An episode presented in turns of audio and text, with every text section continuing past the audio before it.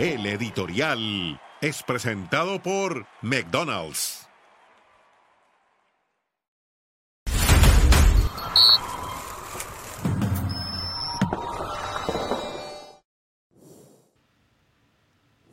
¿Qué tal? Buenas tardes.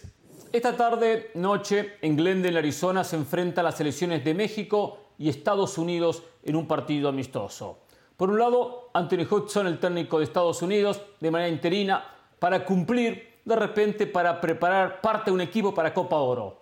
Pero el otro lado, un técnico como Diego Coca, un técnico que tiene las aspiraciones de poder dirigir a la selección mexicana en la próxima Copa del Mundo 2026.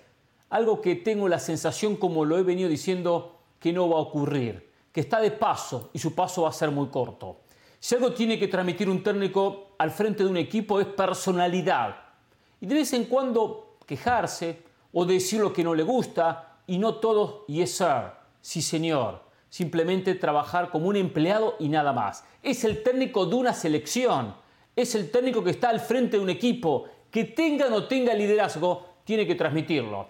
Le pusieron un partido entre semana. No era fecha FIFA. ¿Lo aceptó? No protestó en absoluto le pusieron como rival a Estados Unidos. No para que México se fogue con el equipo más fuerte del área, simplemente por la recaudación que genera estos partidos para hacer dinero. Ningún problema en Diego Coca. ¿Usted escuchó alguna queja? Yo tampoco.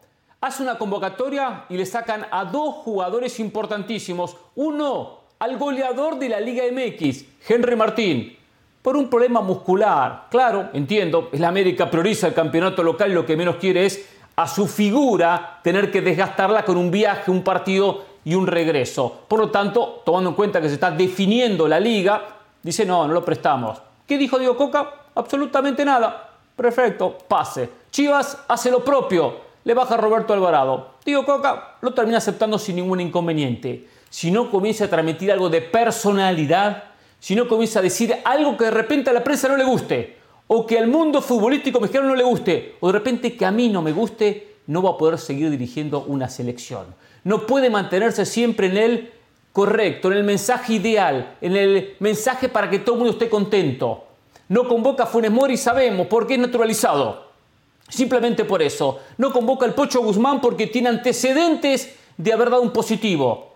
Aunque él los quiera la selección, le están manejando la selección. Si eso va a ser Diego Coca, Val muere y su vida va a ser muy corta al frente de la selección mexicana de fútbol. Es así y punto. El editorial es presentado por McDonald's.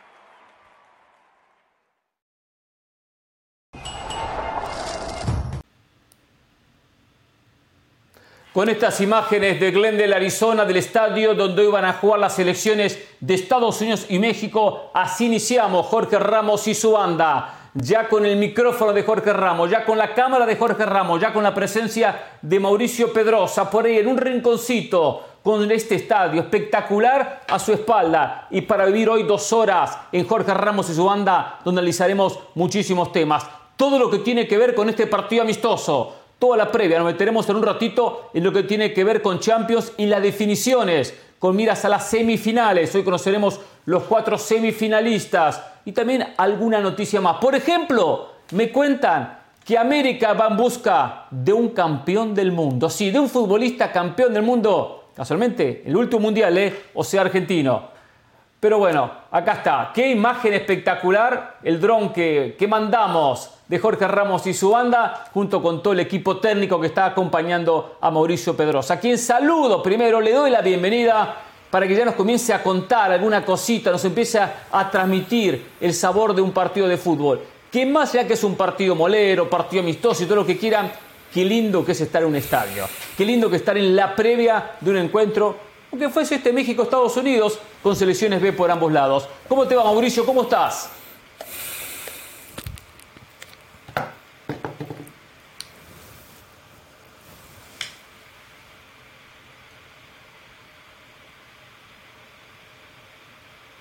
A ver, hay un inconveniente con el audio, una cuestión técnica, pero lo vamos a corregir en cualquier momento, por supuesto, junto con Mauricio Pedrosa, con Mauricio Pedrosa, bien digo, vamos a arreglar esta situación para ir con él en instantes. Sí tenemos a José del Valle, a nuestro compañero. ¿Cómo le va, José? ¿Cómo está? ¿Bien? ¿Expectativa por este partido?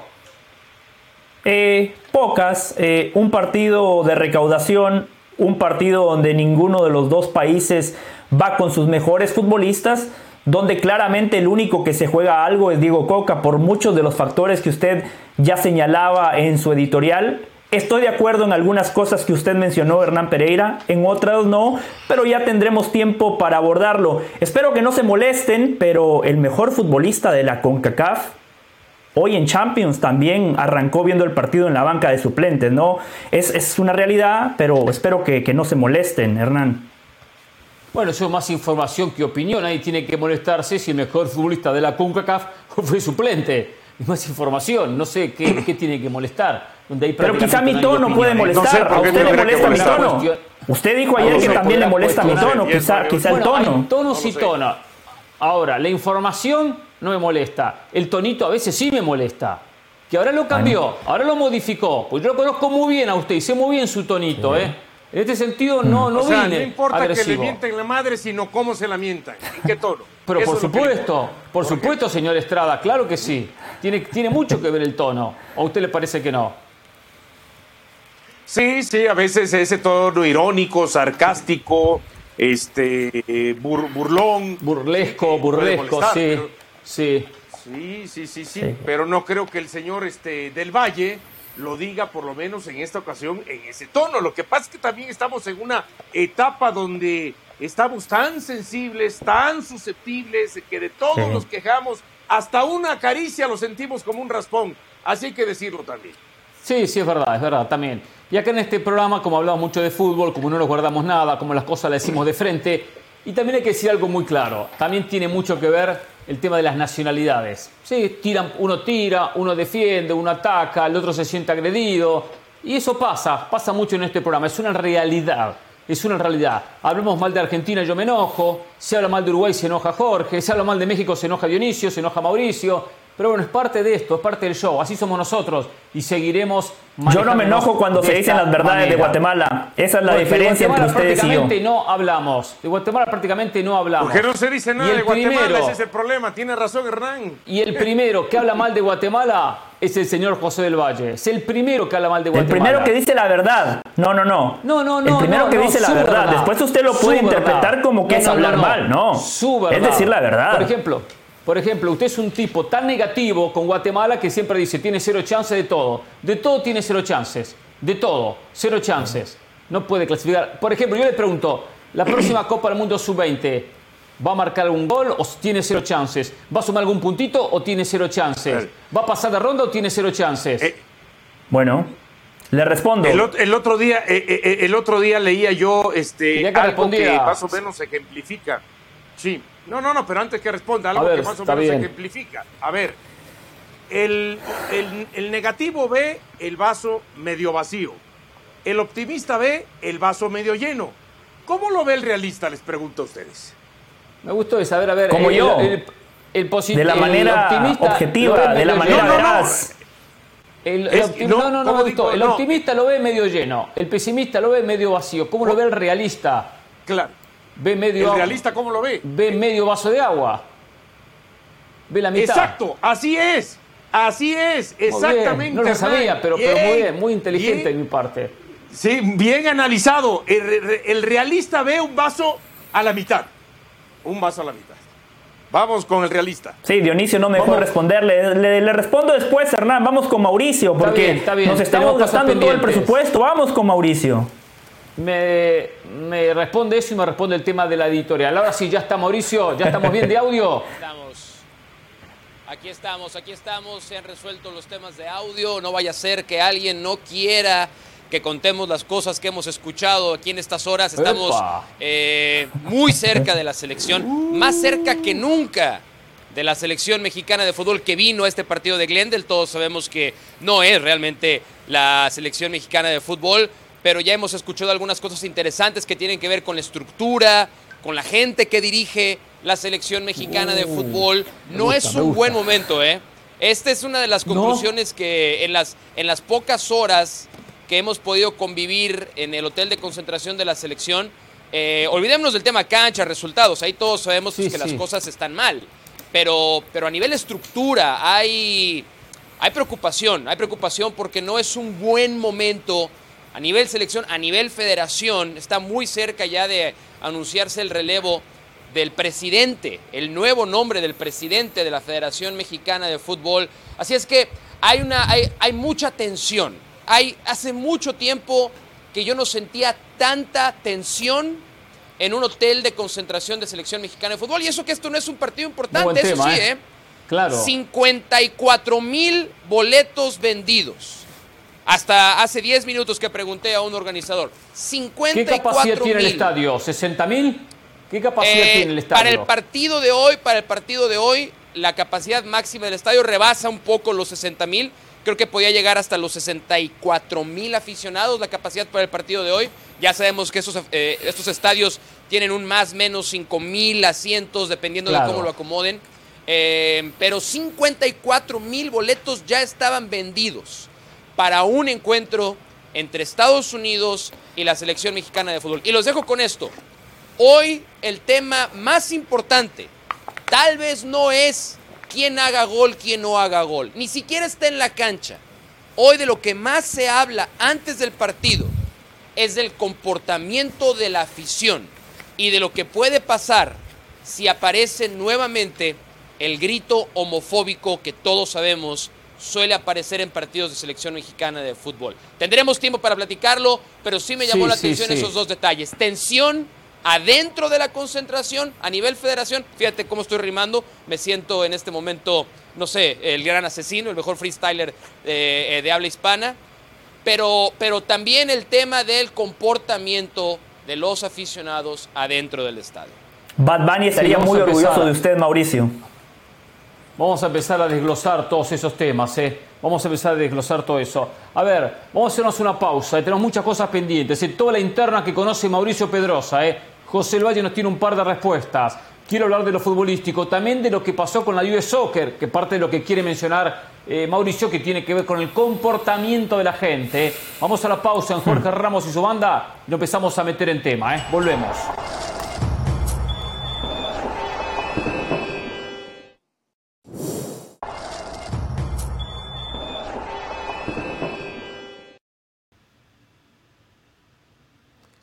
Acá hay una gráfica que muestra alguna realidad de lo de México, Estados Unidos y la historia de los enfrentamientos. Desde 1934 a 1999, México ganó 27 partidos marcando 111 goles. Estados Unidos solamente 5, marcó 43 goles.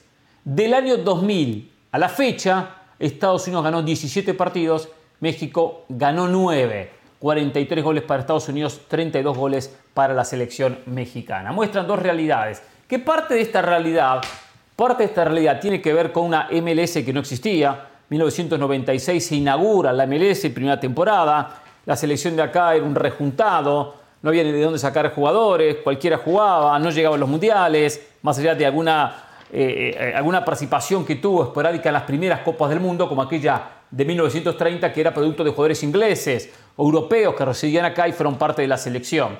Pero con los años la historia fue cambiando. Eh, Claro, por eso llegaron a semifinales. Aparte, bueno, mundial de 13 equipos, ¿no? Un mundial muy cortito, se clasificaba y ya se estaba en las semifinales. Esos mundiales de mentiras que ganaba Uruguay, es cierto. No, no, no de mentira, pero no con la exigencia que tiene un mundial en el día de hoy. Dionisio, cuando ve esta gráfica, ¿le preocupa, le genera algo? ¿O dice, no, eh, esto es algo ya conocido y, es, y está bien, hasta le hace bien a México tener un rival bueno en el área? ¿Qué, le genera esta gráfica? A mí no me preocupa. No. A mí no me preocupa. Que se preocupen los jugadores, los técnicos y los federativos. Esa es la verdad. Pero usted es parte del fútbol mexicano, como mexicano. Pues sí, está no se haga, no se haga el, machito. A ver, a ver. El pecho inflado, que no le importa. Como mexicano, más que preocuparme, me molesta. Como mexicano, como aficionado al fútbol. Bueno, le molesta, está bien. Aparte de que sea parte del fútbol mexicano, la verdad no me preocupa, a mí no me quita el sueño. Yo en la noche hoy pierde México, yo no estoy, no, como, no yo voy y me duermo. Sí, porque usted el fútbol no le interesa. Y mañana y, a usted el fútbol no le interesa, es un oportunista usted. Y digo, no, lo que pasa es que yo no, yo no, no se trata de una cuestión de, de pasión o no pasión. Sí, tiene que ver que también. me preocupa. A ver, si Argentina pierde, le cambia y, le desconfigura su núcleo familiar porque Argentina perdió. Sí, núcleo familiar. sí, no, pues, no, pero, es normal. A ver, a ver. Pues, pero, pero, es que Dionisio. usted que por una selección y por un equipo de fútbol se pierda su estabilidad Hernán, emocional. Dionisio es el reflejo. Y se pierda su alegría. Dionisio sí ¿Eh? es un reflejo del fútbol mexicano actual. O sea, a mí no me sorprende la respuesta de Dionisio. No, la comparto. Pero, pero Dionisio sí es un reflejo del fútbol mexicano actual. o sea, esta. Pero fíjate, fíjate lo que voy a decir. Fíjate lo que voy a decir. Fíjate lo que voy a decir. Dionisio, esta apatía, esta desidia, este desinterés esta indiferencia al resultado de la selección no es culpa de Dionisio, es culpa del fútbol mexicano. Dionisio hoy representa el aficionado promedio de la selección mexicana de fútbol. Y es una desgracia que algo que se ha construido durante tanto tiempo, hoy Dionisio, que ha hablado como aficionado, venga a reflejar a millones y millones de personas con lo que acaba de decir. Hoy el aficionado al fútbol mexicano está exactamente con esa misma apática actitud hacia su equipo. Y es culpa de la selección, es culpa de los dirigentes, es culpa del fútbol mexicano. Es una desgracia tener hinchas como, como Dionisio, dice Mauricio Pedrosa. Es una desgracia tener hinchas como Dionisio Estrada. Como aficionado me molesta. Entonces, mejor escucha, o si no se te han corregido tus problemas de audio, mejor este, mira, mira, si, alguien, si, alguien te, si, alguien te, pone en tu lugar y eso te violenta, es problema tuyo, no es, no es problema mío. O sea, pero dijiste algo, dijiste algo, te exhibiste, te exhibiste, te lo hice saber y ahora te quieres defender muy mediocremente. Entonces, entonces trágatela, trágatela, trágatela, Dionisio, trágatela, trágatela, ni modo. No te violentes, no te enojes, queda mucho programa, no pasa nada, Dionisio, no pasa nada. Yo dije, como aficionado me molesta. Ahora, como gente entre el fútbol, a mí no me preocupa. A mí no me preocupa. Esa es la dejo verdad. Este tema, dejo este tema. Los ahí está. Los ahí está. Comes, comes, pero de esto comes. pero de aquí ¿Eh? comes, de aquí comes. Entonces, cuando dices, me es indiferente, ¿te es indiferente de lo que comes? ¿No te importa de lo que comes? ¿No, te importa de lo que pone comida en tu mesa y un techo sobre tu, cabeza? A, mí me preocuparía, ¿eh? A mí sí me preocuparía. ¿Tú qué harías? ¿Tú qué harías? ¿Tú qué harías? ¿Bajabas la reducción de extranjeros? Lo que tú digas a los dueños del fútbol mexicano, a como lo que diga Hernán, lo que diga José, lo que diga yo, les importa un comino. Se lo pasa por el arco del triunfo. No, no tanto. No sí, pero no tanto. No, no, está equivocado. Estás equivocado. Mira, Dionisio, te voy a decir una cosa en buena onda, ¿eh? Van 20 minutos de programa y tenemos una hora 40 por delante. Yo que tú elegiría, elegiría mis batallas. Yo que tú elegiría mi... Esta no la vas a ganar. Esta ya la perdiste. Esta ya la perdiste, Dionisio. Eres el reflejo del aficionado mexicano. Eso es lo que eres. No pasa nada. Acéptalo. Abrázalo, Dionisio. Abrázalo. Muchachos, cerramos. Si seguimos así, si seguimos así, ya está, Estrada, ya está. Bajemos un poquito. Si hablan los dos a la vez no se entiende nada. No se entiende absolutamente nada. Y el problema lo va a tener el conductor del programa, o sea yo. Porque ya ayer me, tacharon de mal conductor, el señor Pedrosa. Y si ahora los dos hablan que yo se los permito, soy un tipo generoso, le doy la mano y se me agarran el brazo. Tengo que cortarlos. Y si no, voy a terminar como hace Ramos, cortando el micrófono. Cierro el capítulo, este tema ya lo cierro. Solo decir, ahí me encanta tener sentimientos con el fútbol, con River o con Argentina. Yo no insulto a mi familia ni le pego a mi esposa cuando River pierde. No, pero sí mastico un poco de bronca. Uno después se acostumbra con tantas derrotas pero la alegría cuando se gana es tan, es tan grande, lo deja uno tan feliz, que disfruto mucho y me gustan estos sentimientos. Es lindo tener esos sentimientos. Al fin y al cabo, la vida qué es? ¿Qué es? Pasar desapercibido y no tener sentimientos, no, es lindo, sentimiento de alegría y hasta la bronca que sabe uno después a los pocos días termina pasando cuando se termina logrando un triunfo. Pero bueno, yo le quiero agradecer a mis compañeros. Cierro, cierro este capítulo, si lo escucho eh, del Valle.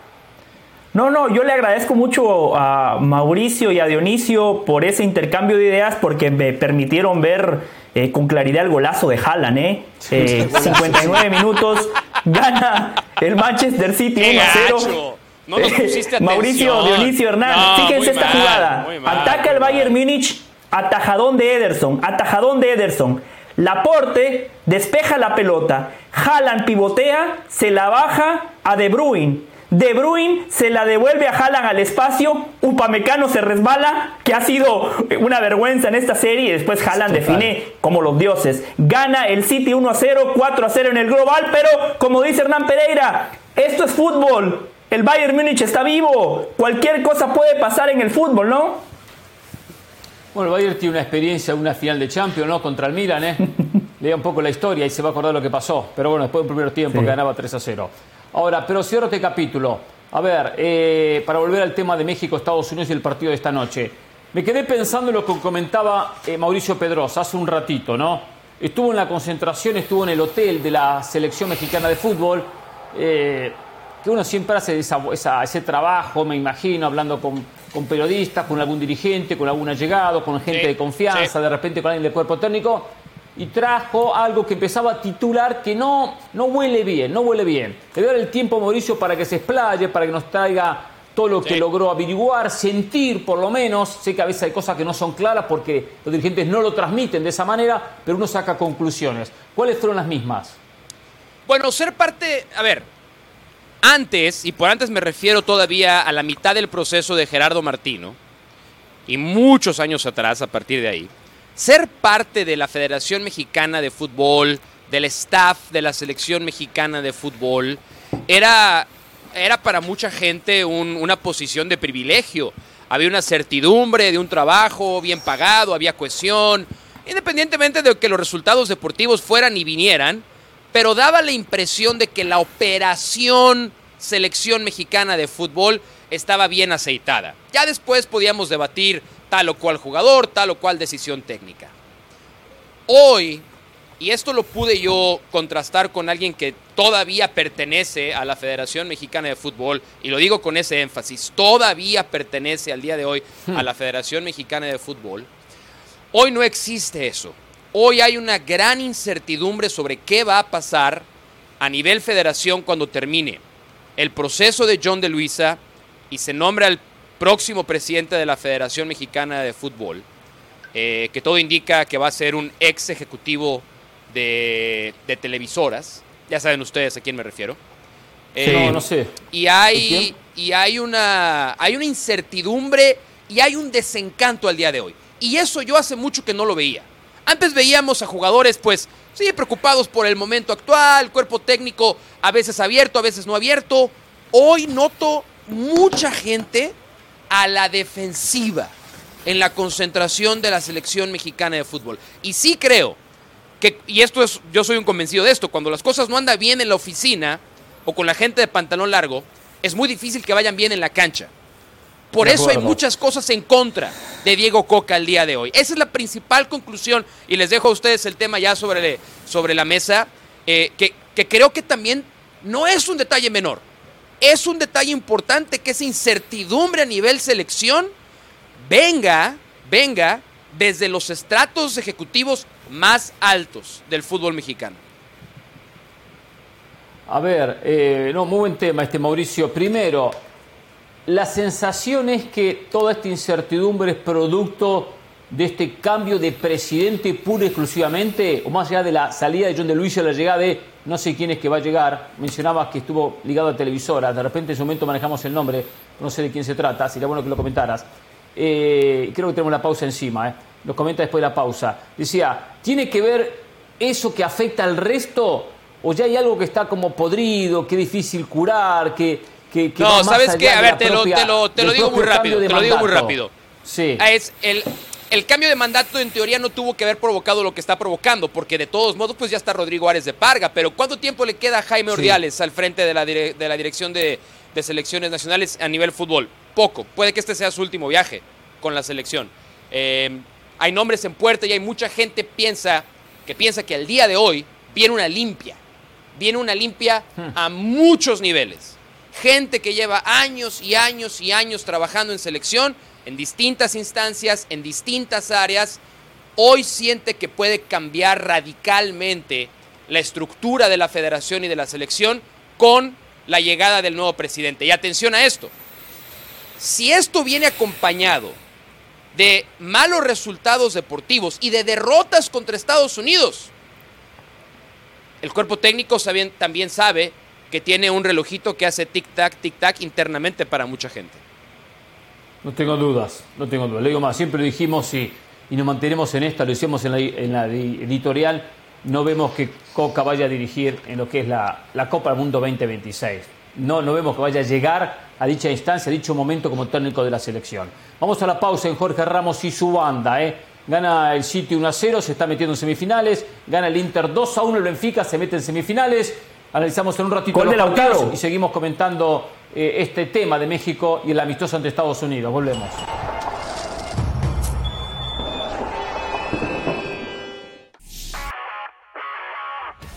Hola, soy Sebastián Martínez Christensen y esto es Sport Center ahora. Empezamos hablando del fútbol americano de la NFL, dado que el mariscal de los Philadelphia Eagles, Jalen Hurts, operado su tobillo derecho a principios de esta temporada baja. Que no panda el cúnico, la franquicia de los Eagles ha informado que la cirugía fue menor simplemente para remover un tobillo que se le había colocado en una intervención después de haberse lesionado ese mismo tobillo en 2018 cuando se lesionó jugando para la Universidad de Alabama. Jalen Hurts recientemente firmó una extensión de contrato de 5 años, 255 millones de dólares y no tendría problemas en participar de las actividades de equipo organizadas. Hablamos ahora de la NBA y son malas noticias para los Golden State Warriors, no solo porque están abajo 0-2 ante los Sacramento Kings, sino porque han suspendido a Draymond Green por un partido luego del pisotón que le empleó a Domantas Sabonis. La pregunta que me hago es, ¿lo suspendieron por pisar al rival? o por confrontar al público después cuando no parecía querer irse de la duela. Por lo pronto, la NBA ha dicho que el historial de acciones negativas que tiene Draymond Green fue factor en la decisión de la liga de suspenderlo por un partido.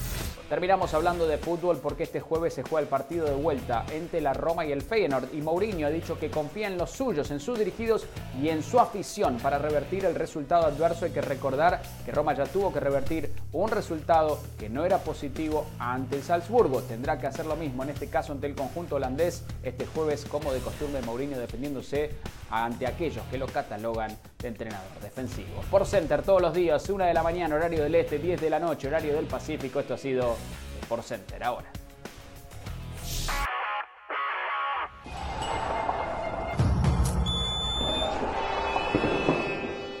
Continuamos en Jorge Ramos y su banda. ¿eh? Estamos eh, analizando lo que va a ser este, este miércoles, el día de hoy, el partido entre Estados Unidos y México. Dijo Alexis Vega, es un clásico, no hay amistosos, hay que dar un golpe de autoridad.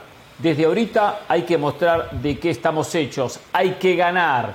Lo dice Alexis, transmitiendo ese mensaje positivo, tipo, tipo ganador, uno de los mejores futbolistas que cuenta hoy en este plantel, el técnico Diego Coca.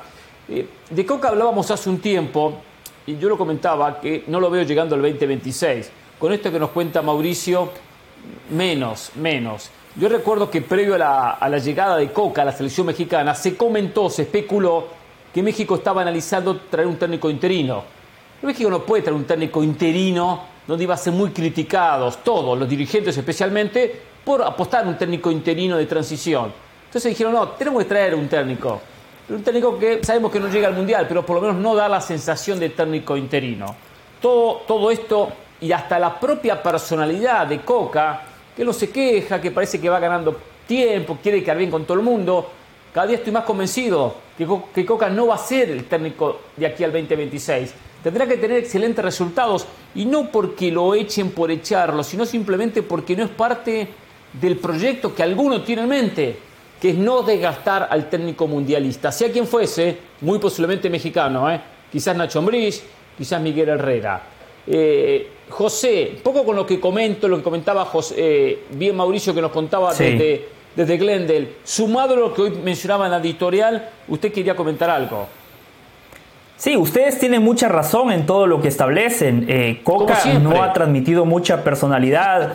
Eh, en esa muy buena nota que le hizo Mauricio, eh, cuando Mau le preguntó sobre el Pocho Guzmán, nos mintió porque claramente no pasa por lo deportivo. Dijo que nada más ve a los futbolistas que convoca. Una declaración fuera de lugar. El fútbol mexicano está en crisis, pero al mismo tiempo es una gran oportunidad. Piensen lo siguiente.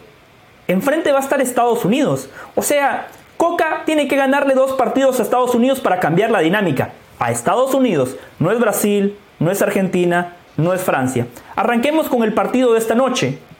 Estados Unidos tiene un técnico interino. Estados Unidos, la mayoría de sus futbolistas que son considerados para los partidos importantes, todos están en Europa. En México hay un mix, por eso en la alineación que seguramente más adelante nos dará Mauricio Pedrosa, allí encontramos muchos jugadores que en condiciones normales, incluso con los europeos, serían parte del once titular. De Estados Unidos quizá podemos encontrar uno y es para debatirlo. Hoy México es el favorito, por eso es una crisis, pero al mismo tiempo es una oportunidad para Diego Coca. Después va a venir el partido del Final Four. Reitero, ahí los dos países van a venir con sus mejores futbolistas pero es Estados Unidos, o sea, no perdamos la perspectiva, no estamos hablando de una potencia. ¿Estados Unidos se ha visto bien últimamente? Sí, es cierto, pero es importante acotarle al público mexicano que los directivos de México también le juegan en contra a sus entrenadores y a sus futbolistas porque todos los partidos se juegan en Estados Unidos. Por eso esa estadística que presentaba Hernán, oh, últimamente cómo Estados Unidos ha ganado muchos partidos, es cierto, pero la localía es una ventaja. Y cuando yo hablo de localía no, pasa nada más por el público. José, José, José, no es local. Estados Unidos cuando juega contra México no es local. México es local cuando juega contra Estados Unidos en Estados Unidos. A eso iba. A eso iba, Mau. Es que la localía no pasa nada más por tener el ah, público a su favor. La localía pasa por un viaje, por una concentración, por cambiar de país. No pasa nada más por el público. Por lo del público, usted tiene razón, Mauricio. Ah, pero eso sí. A ver, los jugadores de Estados Unidos también viajan. El viaje de México a Estados Unidos es muy corto. No, no, no, no es pretexto. O sea, hay viajes adentro de México más largos que los que tienen que hacer muchos jugadores concentrados en la Ciudad de México. Perfecto, se la cambio, Mau. O sea, no es. Se la cambio. Si esos partidos se jugaran en México, ¿usted cree que esa estadística sería tan favorable para Estados Unidos? Pues, pues mira, es, es especular, es especular. No, pero, no, pero, ahí, están los, ahí están los números. ahí están los números. Pero, pero, a ver, el punto es este. O sea, no, no. Que, o sea, yo no sé si, si lo que con esto pretende José es eh, advertir que la razón por la que México está como está es porque viene a jugar a Estados Unidos. Yo no creo que esa sea la principal razón, porque durante muchos años México venía también a jugar partidos a Estados Unidos y, y, y, no era tan dominado ni exhibido como ha sido recientemente. Eh, hay otro tema sobre eso que dice José, porque no lo voy a desviar, porque sí creo que su tema es importante, que pasa mucho por cómo toma decisiones Diego Coca, qué motiva a Diego Coca a, tomar tal o cual decisión. No nos olvidemos que él también está muy apegado a quien lo puso en esa posición, que es Alejandro Aragorri y Grupo Orlegui.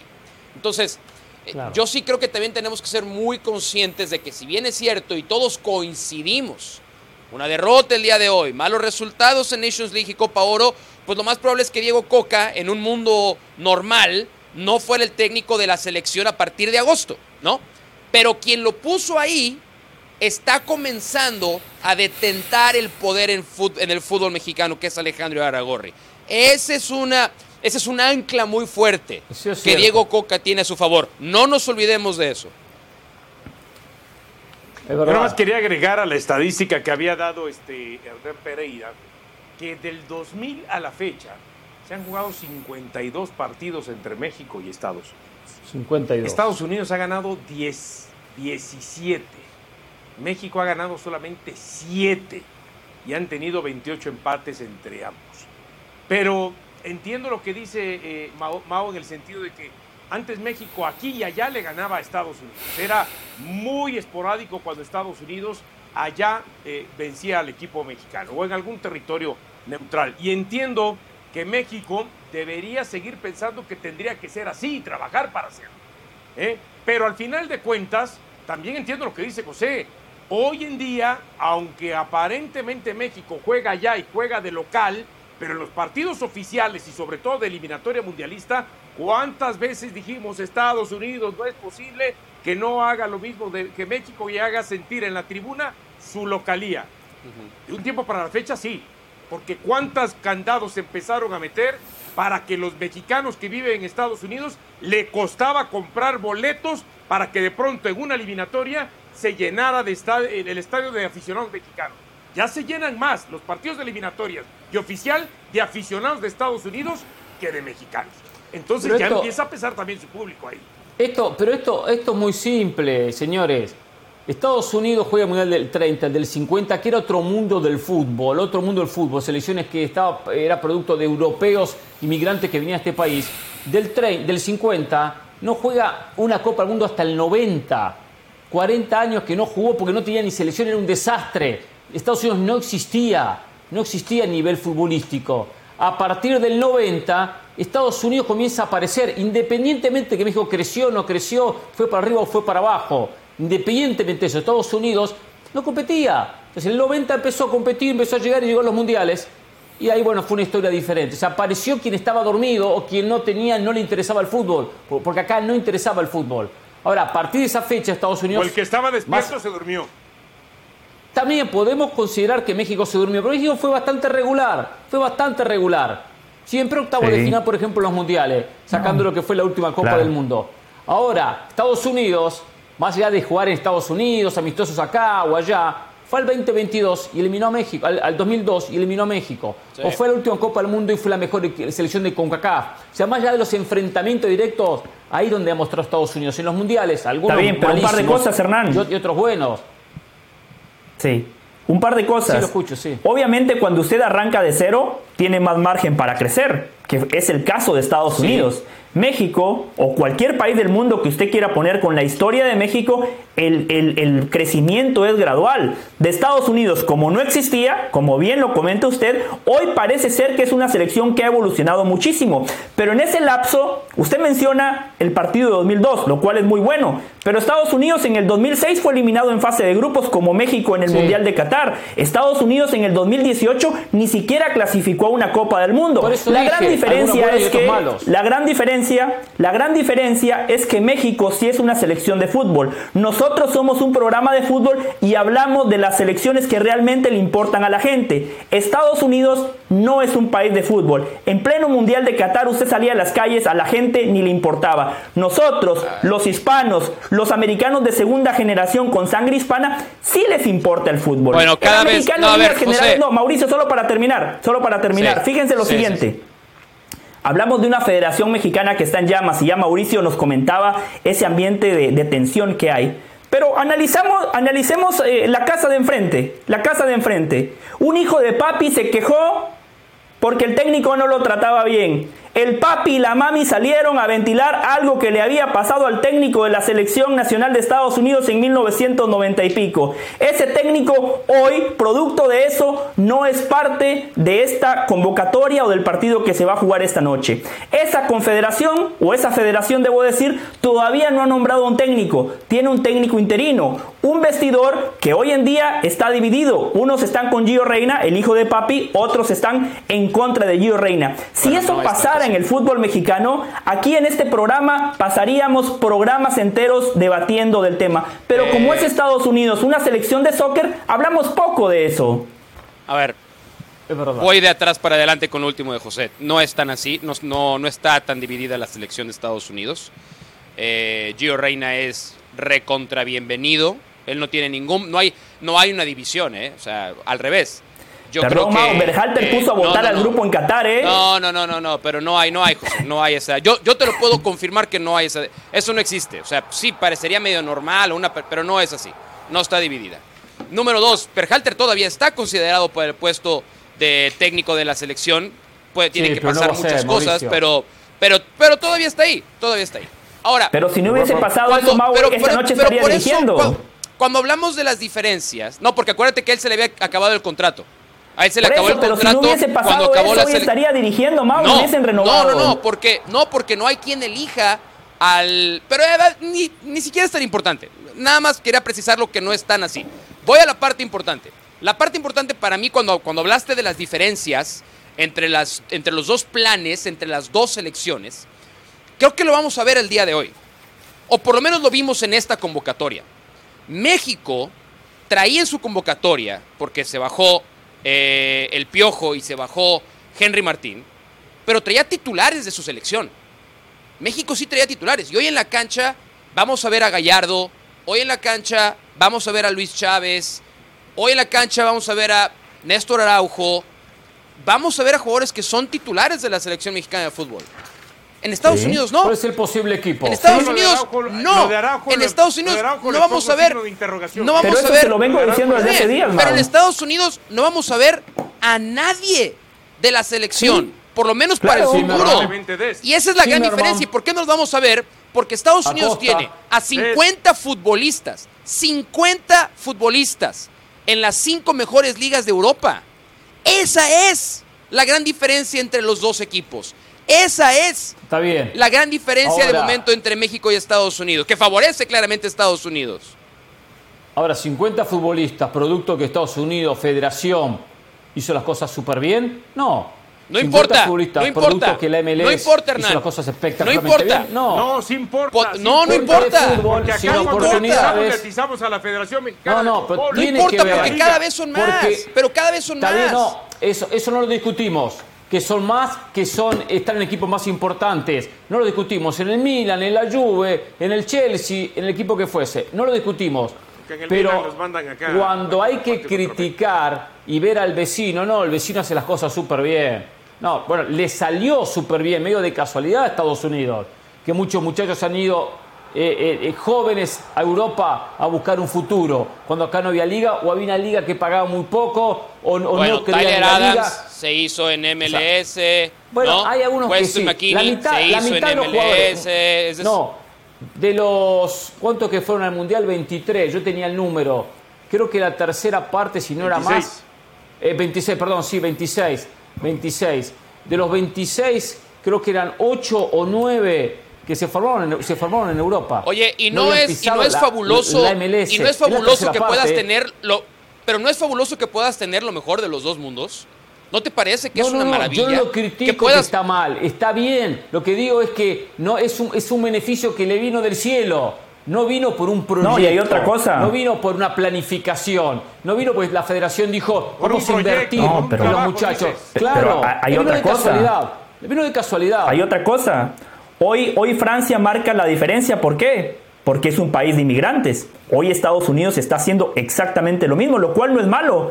E, e, es el reflejo del mundo global en el que vivimos y países como Estados Unidos, como Canadá. A ver, Alfonso Davis, sí, es canadiense porque tiene el pasaporte, pero no tiene sangre canadiense. Es un refugiado que amablemente Canadá, un gran país, le abrió las puertas a él y a su familia y hoy la rompe en el contexto del fútbol mundial y es el mejor futbolista de la Confederación. ¿Por qué México no puede tener esos beneficios o Centroamérica y el Caribe? Porque no tienen el respaldo económico que sí tiene Estados Unidos y que tiene Canadá. Por eso, hoy más que nunca, el fútbol mexicano tiene que trabajar de mejor manera su cantera, porque el mundo quiere vivir en Estados Unidos, el mundo quiere vivir en Canadá y esas segundas, terceras generaciones de inmigrantes van a marcar la diferencia en este tipo de selecciones.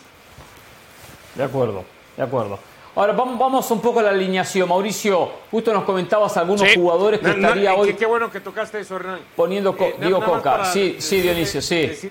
Lo dejo, Diony. Nada más para decirle a, José, porque José dice: de Estados Unidos, si vemos hoy en la alineación uno que probablemente vaya a ser titular, a lo mejor será mucho.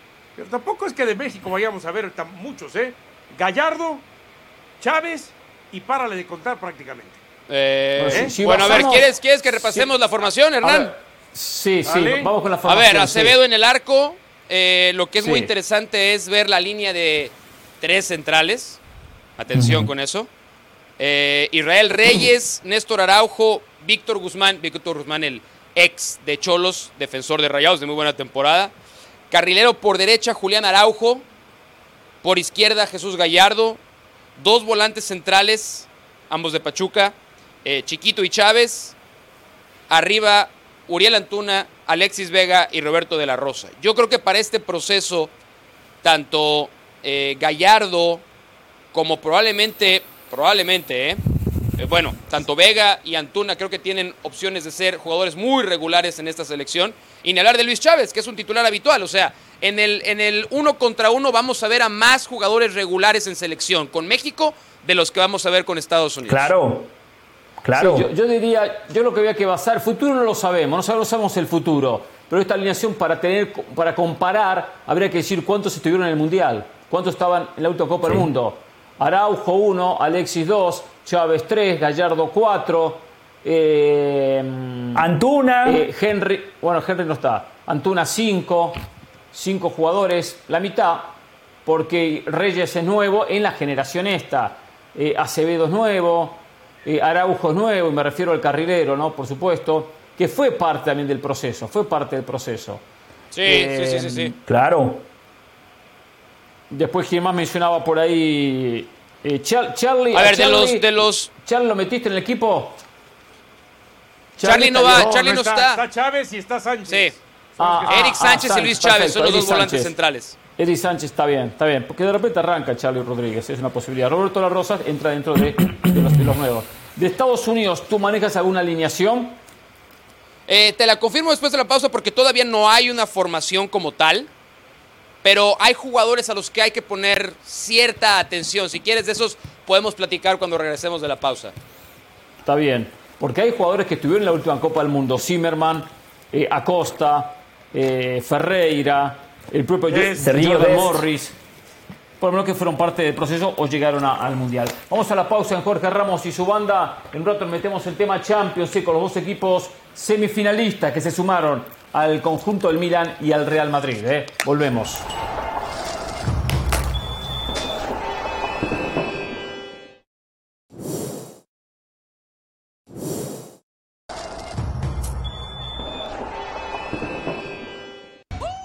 Continuamos en Jorge Ramos y su banda se juega una nueva edición del clásico de la CONCACAF entre Estados Unidos y México en Arizona.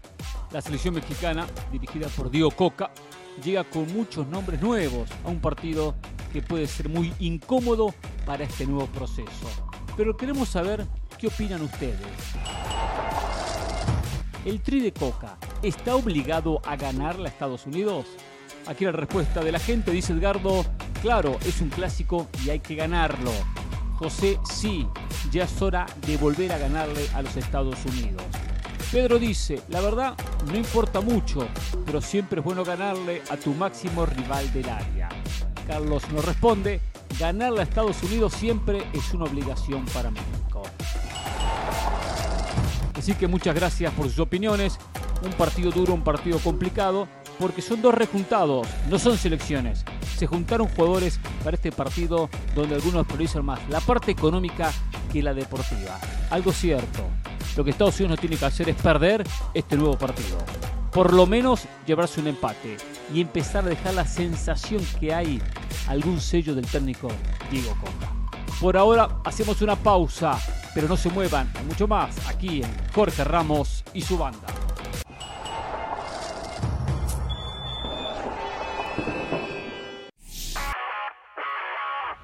Hola, soy Sebastián Martínez Christensen y esto es Sport Center ahora. Empezamos hablando del gol de grandes ligas y son malas noticias para los Yankees de Nueva York dado que Giancarlo Stanton ha sufrido una nueva lesión. En este caso, una distensión en el tendón de la corva que lo dejará fuera de acción durante seis semanas. Stanton, quien en su momento había firmado un contrato de 325 millones de dólares con los Miami Marlins, luego cambiado a los Yankees, tiene un largo historial de lesiones, una situación que ha frustrado, pese al talento que posee Stanton y sobre todo el poderío que tiene con su bate, tanto a los fanáticos de los Yankees como a la gerencia de los bombarderos del Bronx. Stanton fuera de acción durante seis semanas. Hablamos de la NBA porque los Phoenix Suns han igualado la Serie 1 ante el conjunto de Los Ángeles Clippers. Señor partido de Devin Booker que anotó 38 tantos. Está claro que los Clippers hicieron su trabajo robándose uno en condición de visitante con una gran actuación de Kawhi Leonard. Kawhi Leonard, unos mejores jugadores en postemporada en años recientes. Kevin Durant y Devin Booker del otro. Algo tendrá que ceder en una serie que verdaderamente promete. Finalizamos hablando de fútbol específicamente de la Copa Oro porque se han dado a conocer los días y los horarios de los partidos de zona de grupos del seleccionado de México que estará debutando el domingo 25 de junio ante su par de Honduras. Ese partido será a las 6 de la tarde horario Ciudad de México. El segundo encuentro será el día 29 ante el conjunto de Haití, cerrando participación en la zona de grupos, insistimos, el día 2 ante Qatar. Sport Center todos los días, 1 de la mañana, horario del este, 10 de la noche, horario del Pacífico. Esto ha sido Sport Center ahora.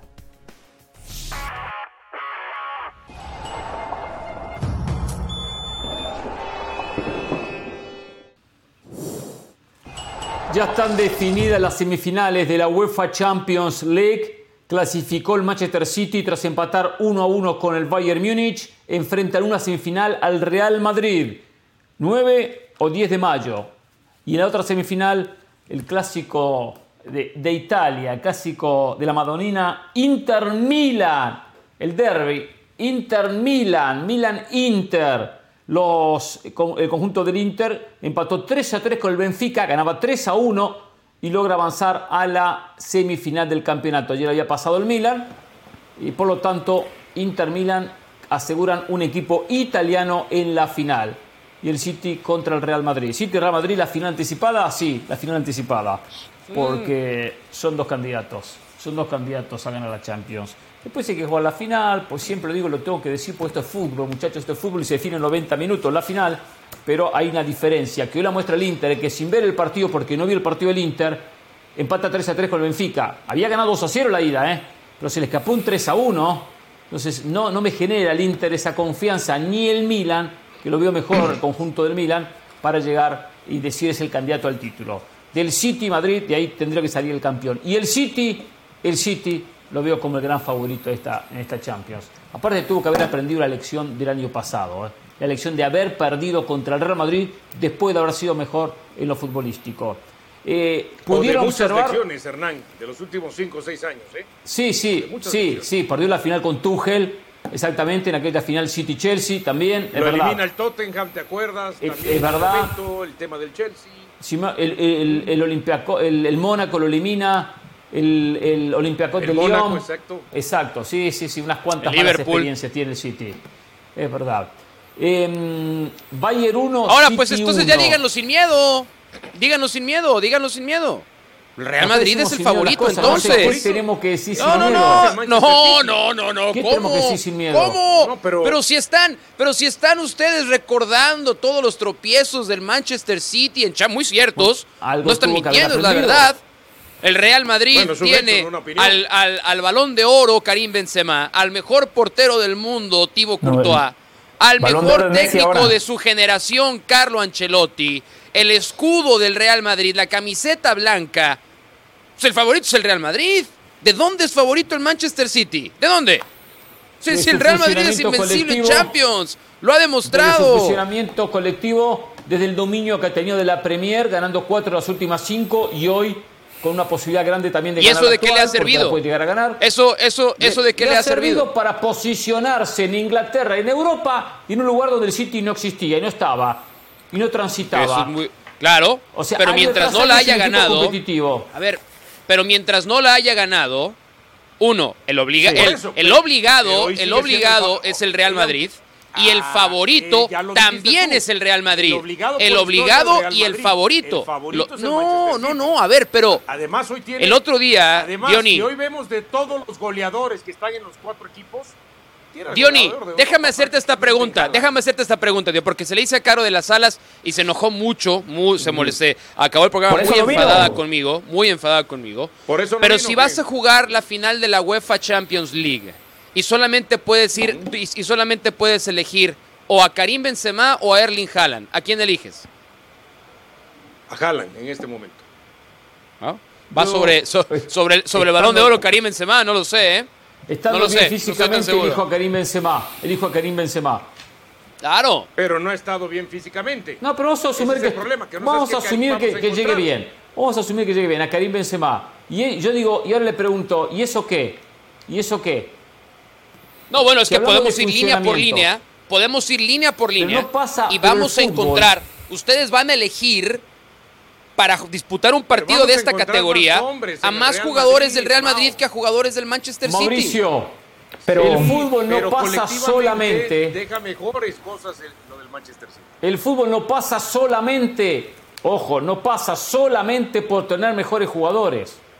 No pasa solamente por eso. Yo estoy de acuerdo, yo estoy de acuerdo, pero no, pero no hemos dicho eso muchas veces del Real Madrid y termina ganando la Champions también. O sea, ¿no hemos pasado por estas ya varias veces? Sí, pero no se puede obviar lo otro. Eh, si Mauricio fuese genuino y sincero, yo lo aplaudiría, pero me parece que Mauricio, como, buen, como buen hincha del City, como buen hincha del City, en este programa está haciendo lo que hace Pep Guardiola en las conferencias de prensa. No, no, no. Que Pep Guardiola declara.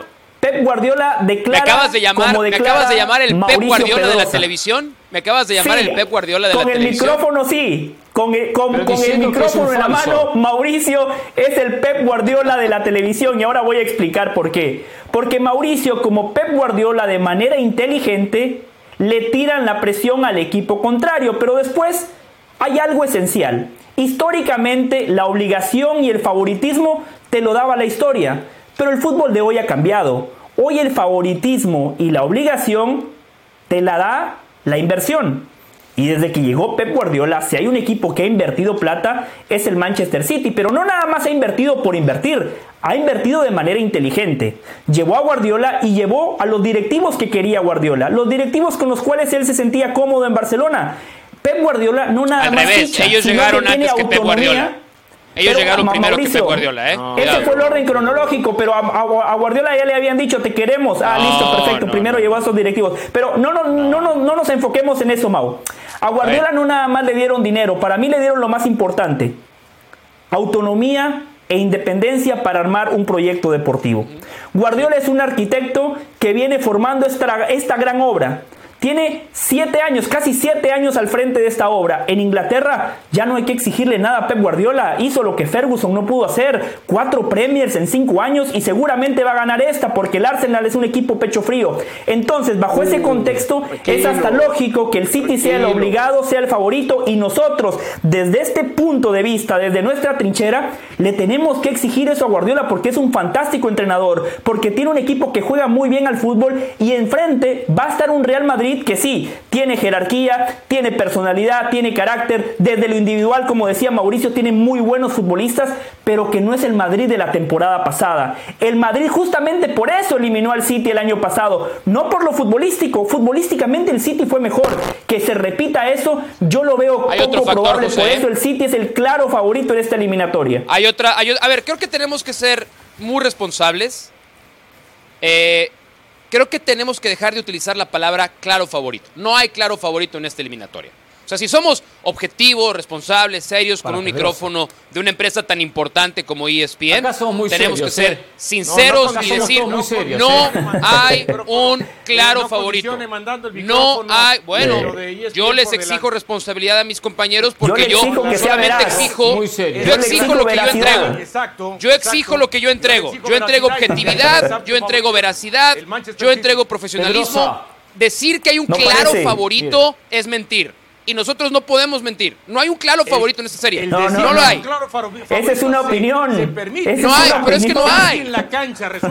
pero es que no hay un claro favorito. Hay una, hay una gran diferencia, ¿eh? La serie cierra en Manchester. A diferencia de la temporada pasada. No Por cierto, se está convirtiendo esto en el clásico de Europa. Tampoco lo podemos obviar, ¿no? Este se está convirtiendo en el clásico de Europa. Tercera ocasión en los últimos cuatro años que se enfrentan Real Madrid y Manchester City. Pedrosa, primero acá somos muy serios, muy serios en lo que opinamos. Por eso este programa pues no, se ha consolidado, estamos tantos años al aire. Que no estemos de acuerdo, es verdad, a veces no estamos de acuerdo, porque también a veces Pedrosa dice algunos disparates que para agarrarse y decirle no participamos en el programa. Pero bueno, acá somos muy serios. Yo no pongo como claro favorito al City, lo pongo como favorito en la serie. Pero me baso en análisis, me gusta analizar. y el análisis me lleva a decir que el año pasado futbolísticamente, como bien dijo, dijo Del Valle, que estoy de acuerdo, el City fue más que el Real Madrid. Lo que se dio fue un, aborto de la naturaleza, fue una cosa increíble, que faltando un minuto para llegar a los 90, para llegar a los 90, a los 90 marcara dos goles. Pero dejando ese capítulo de lado, tengo que analizar pensando ese City del año pasado para tener como parámetro ¿Se potenció o no se potenció? ¿Creció o no creció? Individual y colectivamente. Y creció. Tiene, tiene a Haaland, que no lo tenía. Tiene al 9 que no tenía. El Real Madrid, ¿se potenció o no se potenció? El Madrid han pasado los años, uno más para Benzema, uno más para Luka Modric, uno más para Toni Kroos. Me refiero a jugadores que ya están superando los 30. Y no se reforzó. Y se reforzó no con jugadores diferentes. De ahí está el análisis para pensar que el City en, este, en ese sentido es favorito en la serie contra el Madrid. Después tendrá que mostrarlo. Jerarquía la tiene Madrid. Y el City tendrá que no pesarle la camiseta del Madrid. Y es fundamental que Guardiola, Guardiola sea agrandado. Transmite, transmite esa confianza y no se achique. No. se Él va a declarar como Mauricio. Pero, pero sí pienso que ahí tiene una ventaja el Real Madrid en el técnico.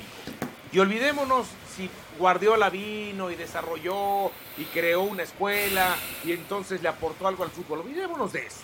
Vamos a esta clase de situaciones. ¿Cuántas veces Guardiola ha establecido para el Manchester City lo importante es la liga inglesa y, bajándole el, decibel al tema de la Champions? Muchas. En cambio, Ancelotti ahí sí no, ¿eh? Ahí sí no repara Ancelotti. Y por eso es que Ancelotti hoy tiene cuatro títulos de Europa, por ejemplo, con equipos distintos. Y además, por eso es que Guardiola en 10 semifinales solamente llegó a tres, eh, eh, logró pasar en tres a la final y terminó ganando dos títulos. Dos títulos. Con Messi. Se ha hecho chiquito. Exactamente. Ahí es donde Guardiola se ha hecho chiquito. En el tema mental cuando tiene que eh, dar el golpe de autoridad, cuando tiene que mandar el mensaje que efectivamente él es el mejor técnico del mundo y sus equipos son los que mejor juegan en el mundo y a la hora de la hora ser chiquito. Y del otro lado no. Vemos un técnico ganador que no le importa cuál sea el equipo que tenga, que no le importa cuál sea el torneo que tenga, siempre le da la misma importancia y dice, ahora nuestra prioridad, porque la dijo hace dos, más de dos meses, es la Champions, no la Liga.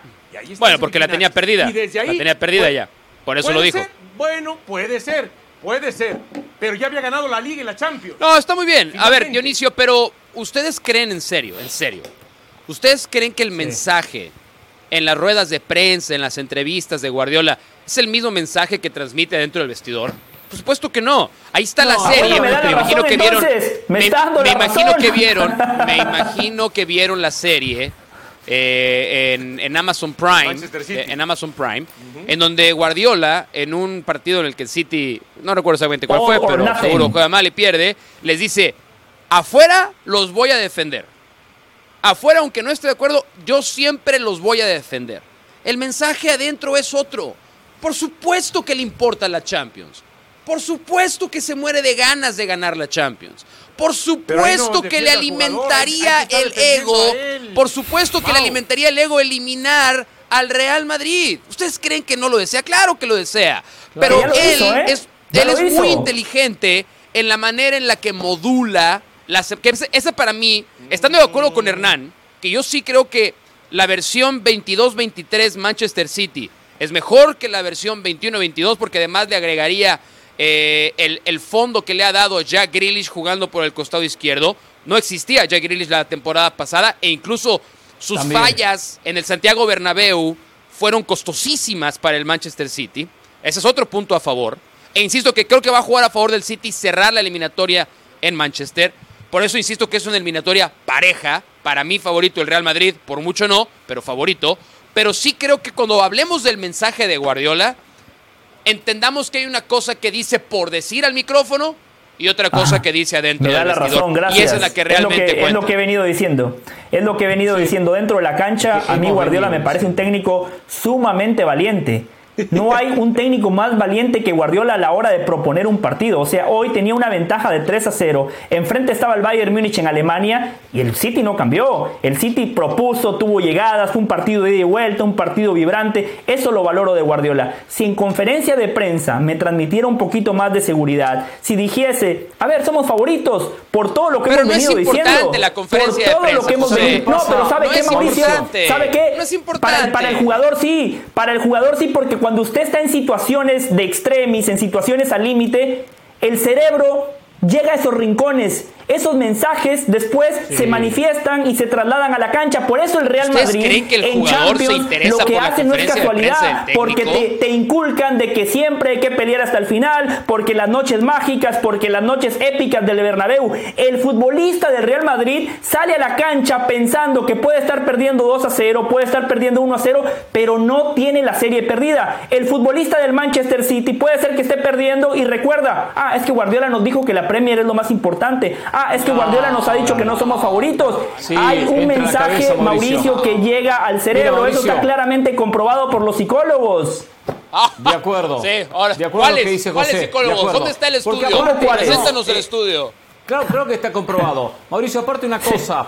Eh, yo soy jugador y viene y me dice algo en el vestuario y cuando va a conferencia dice otra cosa. Entonces yo ya veo que tiene dos caras. Veo que tiene dos caras. No, ¿Y si no será que nos está engañando a nosotros? ¿No será que nos están engañando Bueno, ¿cómo se ve? Yo recuerdo la ¿Cómo, cómo se ve que no han estado en esos vestidores, eh? ¿Cómo se ve que no han estado en esos vestidores? No, sí, he estado y yo sé ese tema cómo se maneja. Me encanta el tema mental, eh, eh, que está por encima del estratégico, del táctico, del físico. Eh, cuando se juega, y esto le va a encantar a Mauricio, porque lo ha destrozado este técnico, y, es una historia que un día la vivimos cuando se jugaba la Copa América de. Eh, la Copa América Centenario, Argentina contra Chile, dirigía Gerardo Martino Argentina. Y en la conferencia de prensa, me acuerdo que lo detalló Del Valle, si mal no recuerdo, creo que fue Del Valle.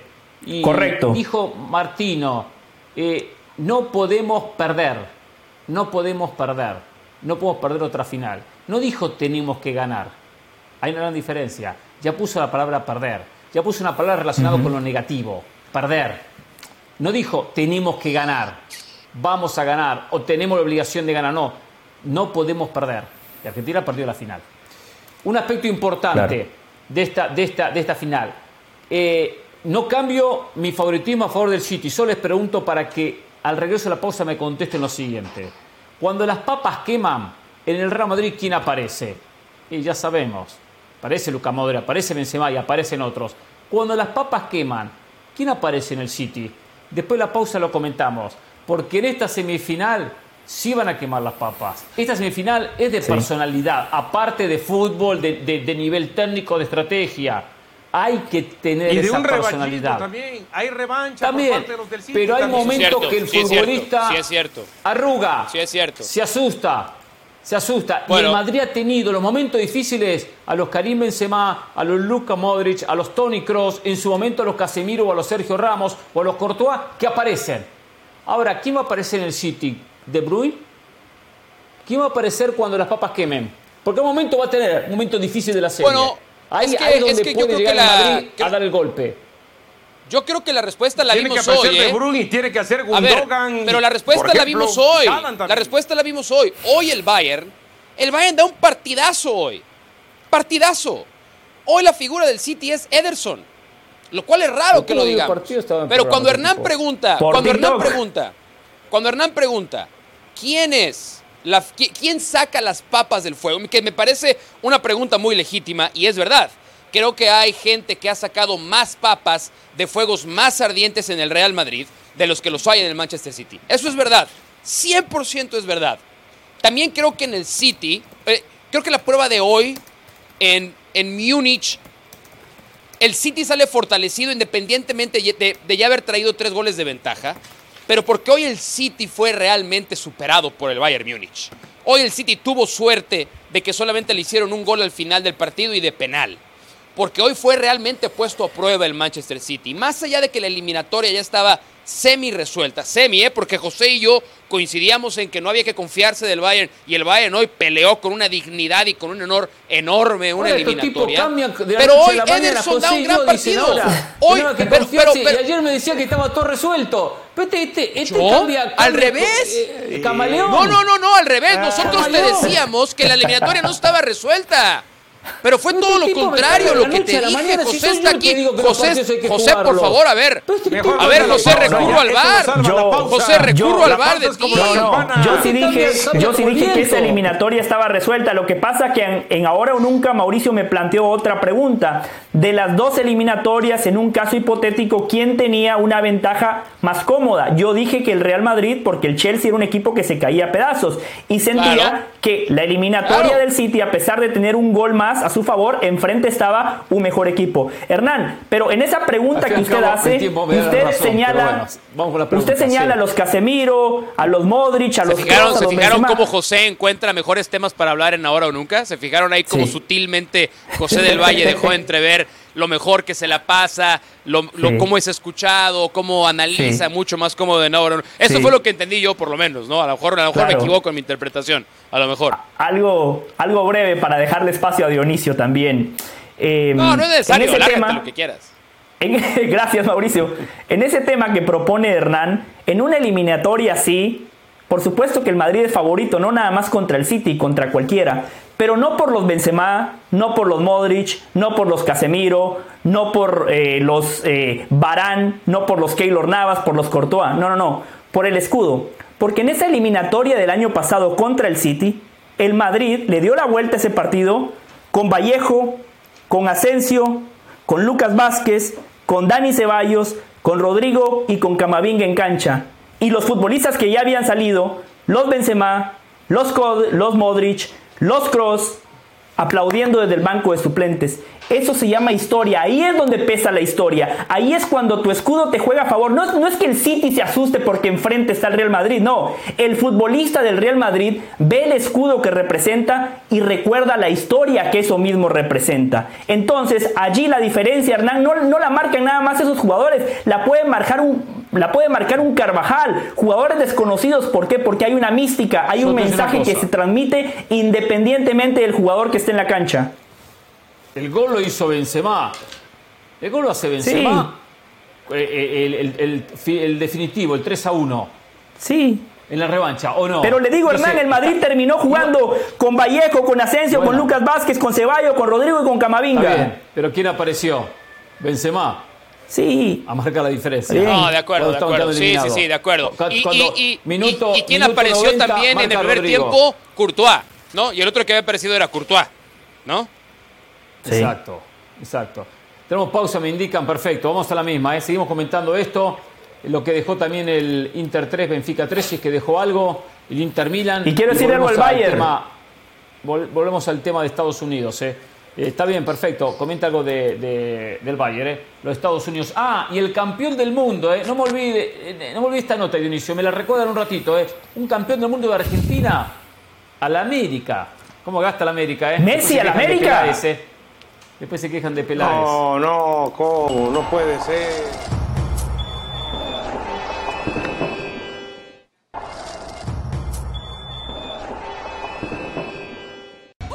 Continuamos en Jorge Ramos y su banda.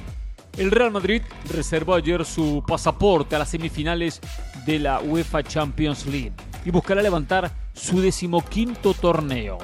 Por eso le preguntamos ¿el Real Madrid es el favorito para ganar la Champions?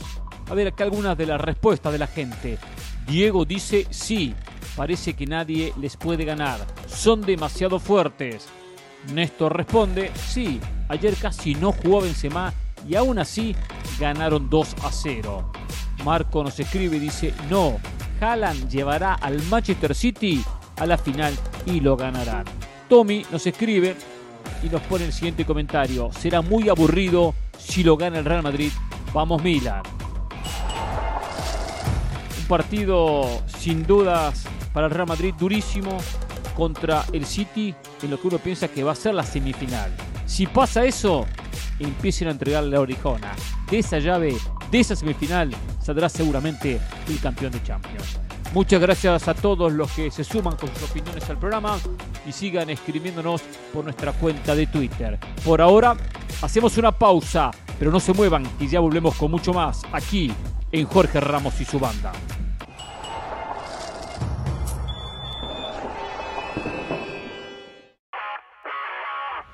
Hola, soy Sebastián Martínez Christensen y esto es Sport Center ahora. Empezamos hablando del fútbol americano porque hay muy, pero muy buenas noticias para Demar Hamlin, quien ha recibido el alta médica. Hay que recordar que Hamlin jugador defensivo de los Buffalo Bills tuvo que ser revivido no solo en una, sino en dos ocasiones en pleno campo de juego, el día 2 de enero cuando sus Buffalo Bills en aquel entonces estaban visitando a los Cincinnati Bengals. Hoy no solo recibe la alta médica, sino que aparentemente planea seguir jugando, puede seguir haciendo lo que más ama. Estas son grandes noticias, nos pegó el susto de nuestras vidas Hamlin, aquellos que estábamos viendo ese partido por suerte está bien y encima podrá seguir jugando al fútbol americano de la NFL.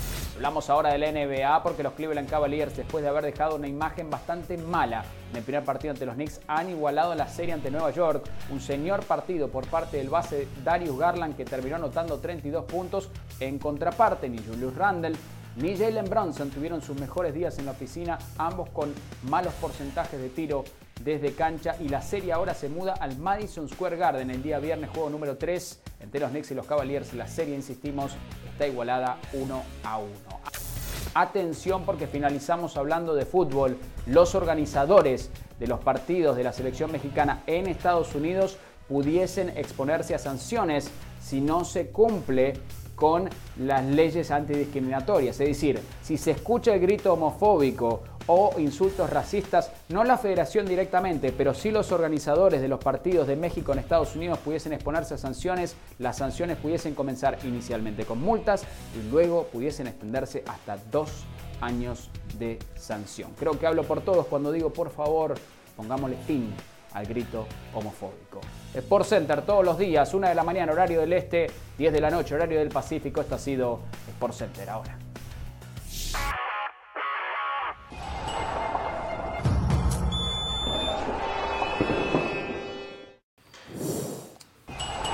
Dijo Javier Tebas, el presidente de la liga, es complicado pensando en el tema Messi y su regreso a Barcelona. Es complicado, pero creo que el Barça tiene la capacidad para ficharlo. No cambiaremos ninguna regla, por suerte. ¿eh? Yo soy fan de Messi, dice, y me gustaría que juegue en nuestra liga. Por supuesto, le viene muy bien a Tebas. Le tiró buena onda a Barcelona. La Porta se había quejado de Tebas y las críticas hacia Barcelona y todo su entorno, por lo que pasó en el tema Contreras especialmente. Ahora, que es complicado, es muy complicado. Eh, que tiene la capacidad, por lo menos, bueno, le abre la puerta, le tira esta, esta, esta chance, aunque uno se pone a pensar y dice, ¿cómo va a ser Barcelona?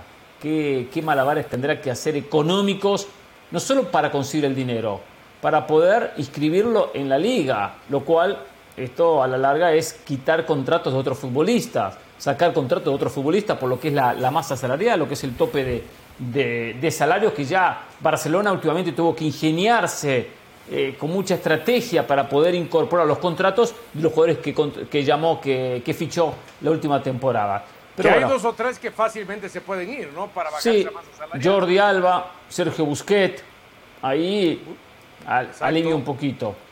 Eh, pero el mismo Ansu que suena. También, también. Tampoco puede debilitar el equipo. Aquí hay varios temas. Aquí hay varios temas. Eh, primero que todo, eh, felicidades a Carolina de las Alas. Eh. Esto arrancó en Las Vegas, en aquella entrevista que John Laporta le dio a Carolina de las Alas. Desde allí, Laporta y el barcelonismo ya estaban planeando esta hipotética vuelta de Leo Messi. Segundo, Javier Tebas queda muy mal, porque se le ha pasado diciendo el último año y medio, no, el Barcelona no puede fichar, no, la situación del Barcelona es crítica, el Real Madrid es, el único equipo que puede traer un fichaje rimbombante. ¿Qué ha cambiado? No ha cambiado nada, al contrario, las cosas han empeorado. El Barcelona todavía no ha podido inscribir a Gaby ni a Araujo, dos futbolistas muy importantes para el técnico Xavi Hernández. El próximo año van a jugar en Montjuic, por lo cual van a perder mucho dinero en cuanto a taquilla. No clasificar a la siguiente ronda de la Champions y haber sido eliminados en las primeras de cambio en la UEFA Europa League significó otro golpe duro desde lo económico. ¿Qué cambió entonces? Claramente a Tebas lo han presionado y hoy él cambia el discurso, pero el único que queda mal es Javier Tebas. Tercero, Hernán, Mauricio, Dionisio, como información, con la producción de Jorge Ramos y su banda tenemos una fuente, una fuente en Barcelona que no es Moisés Llorens. Estuvimos en contacto y nos dijo lo siguiente, fue la producción quien le escribió, pero yo estoy copiado en el chat, el representante de los talentos de la banda. Con la producción siempre trabajamos de manera conjunta. Nos mandaron el siguiente mensaje.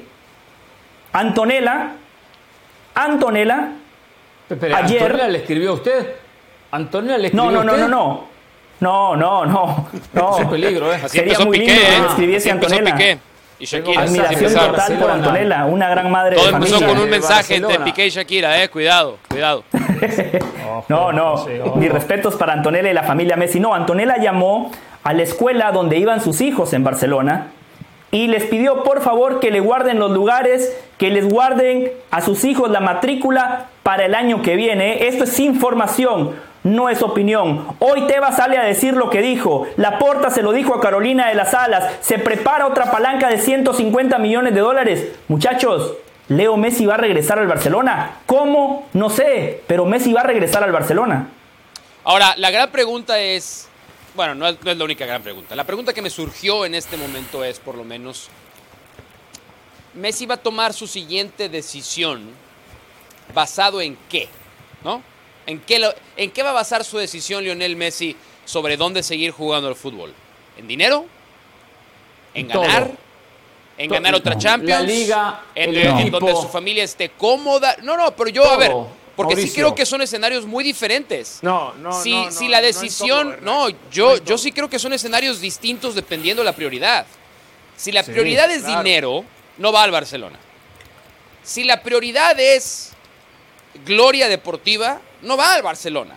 No va al Barcelona. Si la prioridad es que su familia esté cómoda, va a Barcelona, lo cual, lo cual además, lo cual además es una decisión 100% eh, admirable, respetable, no hay nada que decirle. Absolutamente. Si dice, ¿sabes qué? Yo quiero seguir jugando al fútbol, pero me interesa más que mi familia esté bien, por eso voy a volver a Barcelona. Perfecto. Y que le, y, hombre, aparte, nosotros, nosotros en ESPN, además, felices, ¿no? De, de, tener a Messi de regreso en las transmisiones de la liga. Seguro. Pero, pero sí creo que también el Barcelona tiene que hacerse. Igual recuerde que usted y yo no entramos, ¿eh?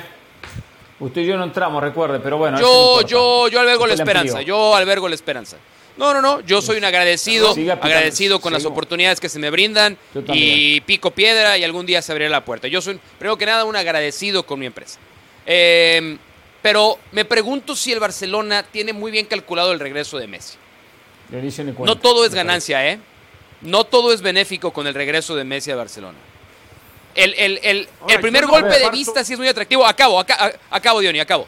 El, primer golpe de vista pues sí parece lógico, ¿verdad? Sí, muy, muy atractivo que vuelva Messi. ¿Sí? ¿Seguros? ¿Es lo que le conviene al club? ¿Es lo que le conviene al equipo? Yo no, yo no, yo no sé si la respuesta es tan clara.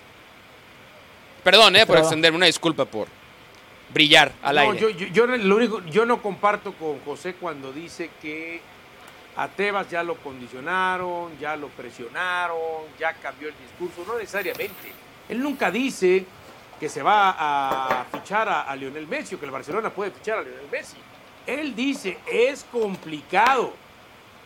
Y toda la tarea depende ya del Barcelona. Si el Barcelona no hace la tarea, al no cambiarse ningún estatuto y nada, no lo va a poder fichar por lo menos desde la liga, perdón, sí, desde la liga y desde la presidencia de Tebas. Entonces, ¿dónde está el que haya cambiado? Yo no veo que haya cambiado en la suya. Sí, cambió. Mandaba otro tipo de mensaje. en la suya al final de cuentas. Sí.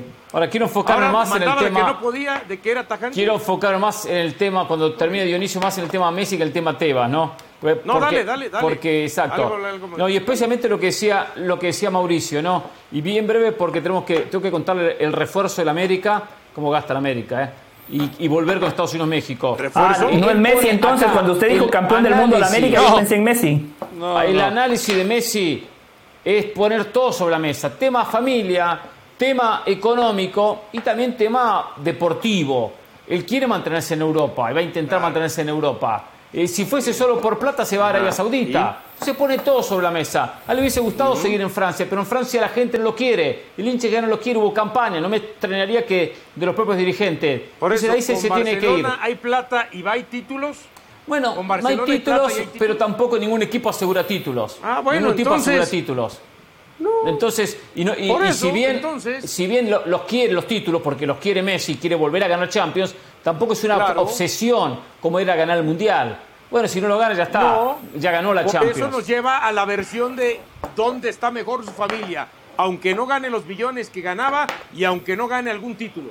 En Barcelona. Sí, sí. Eso es lo único que lo llevaría a Barcelona. Totalmente, totalmente. Porque por las Está clarito. cosas. Clarito, clarito, clarito, clarito, clarito, Messi va a jugar en el Barcelona. Ahora, ¿y qué pasó con el plan Miami? Ustedes estaban. Ustedes estaban sobreexcitados con el plan Miami de Messi. ¿Qué pasó? No, yo siempre ¿Se fue la basura? ¿Ya no existe? No, no. Messi, el MLS lo quiere. Y sus equipos, sus equipos de Los Ángeles el Galaxy, Los Ángeles FC, los dos equipos de Mauricio, también pondrían plata para que venga Miami. Esto es así, todos ponen plata, todos, todos aportan. Pero eh, Messi dijo, esperen un poquito, no, no quiero todavía Estados Unidos, esperen un poco, si no tengo nada me voy a Estados Unidos. Ahora no, ahora no. Donde yo me voy es a la pausa. Pero antes le cuento, antes le cuento, el América está intentando conseguir la próxima temporada Alejandro Gómez, el Papu Gómez el jugador de la selección argentina, 35 años, actualmente en el Sevilla, para contar con el Papu como refuerzo el próximo campeonato. Eh, Tiene usted razón. ¿Cómo gastan en el América? ¿Cómo claro gastan? gastan en América. Claro que gastan más. Todavía le pasan factura. No cómo invierten, cómo gastan. Tiene usted razón. Todavía le pasan factura a Peláez por lo que gastó en Chivas. Y la América gastó cinco veces más. Cinco veces más que Brian Rodríguez, que, el, Cabecita Rodríguez. por eso le ha ido como le ha ido, no ha podido ser campeón. Desde el 2018 no Ahora viene, viene, viene a ser, viene a ser una buena banca, ¿no? Viene a dar buena profundidad a la banca. Porque titular en este equipo no puede ser. Titular en este equipo no es. Puede jugar, sí, puede jugar. Sí, sí, de repente a la banca hay que ver, capaz que alguno se va, intentará ganarse un espacio, de repente se lo termina ganando. Tampoco, a menos tampoco hay una diferencia muy grande. A menos que quieran Ni a favor ni en contra, ¿eh? Bueno. O sea, ¿se va a retirar el fútbol mexicano? De repente se retira. No sé si estén pensando en, ocupar el lugar de Roger Martínez.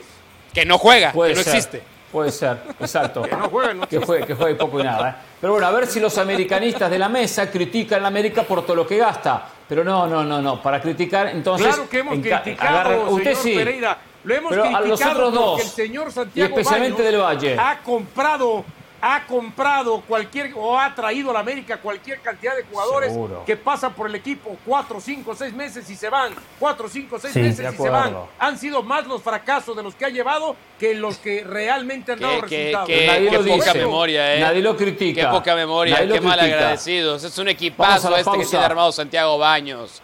sí, sí, pero prueba y error, prueba y error. A alguno le salió bien. ¿Y el dinero que tiró? Pausa, volvemos. Sí, en Peláez fue prueba, error, error, error.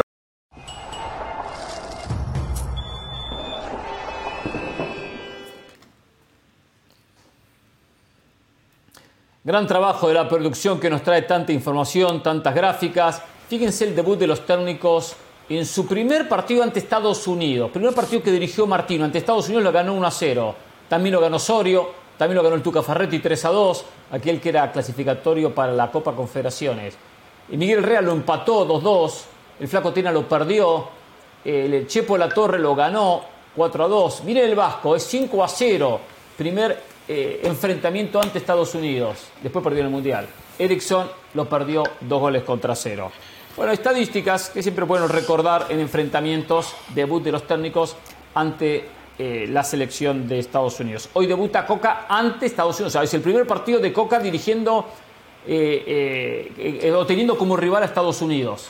Primer enfrentamiento ante la selección de Estados Unidos que va a tener muchos, seguramente. O por lo menos unos cuantos. Combinado al MLS, pero uno bueno. más seguro.